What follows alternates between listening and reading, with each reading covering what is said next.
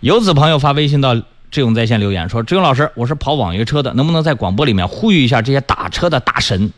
早晚高峰啊，多平台叫车。当叫到车子的时候，能不能把其他平台叫车关了？天天高峰期能遇到这样的事情，跑两公里多，堵十分钟去接驾，结果人家坐其他车走了，真的无语。哎呀，你提醒的咋这么及时呢？前天。”我骂了一个朋友，我们俩一起打了个车去，去吃吃面。他叫那个车半天没叫到，我说那我用我的打车软软件我来叫个车吧。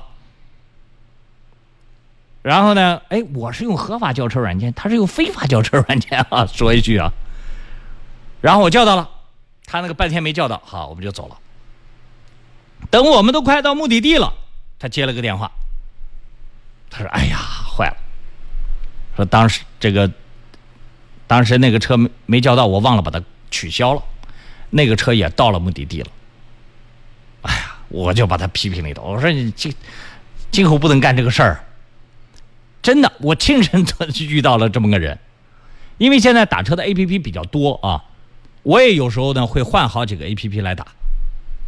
好在我心里有司机。”我很，我我这个很同情大家，觉得大老远跑过去，这多害人啊！没接着我，我多内疚啊！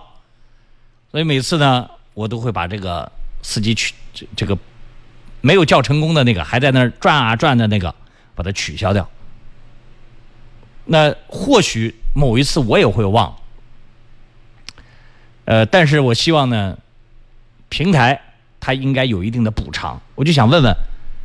如果你们去到达目的地了，等候半天了，我知道对乘客是有处罚的啊，比如说他要付个几块钱啊，作为这个让你们白等的这样的一个处罚。但这个钱后来会会不会补给你们司机啊？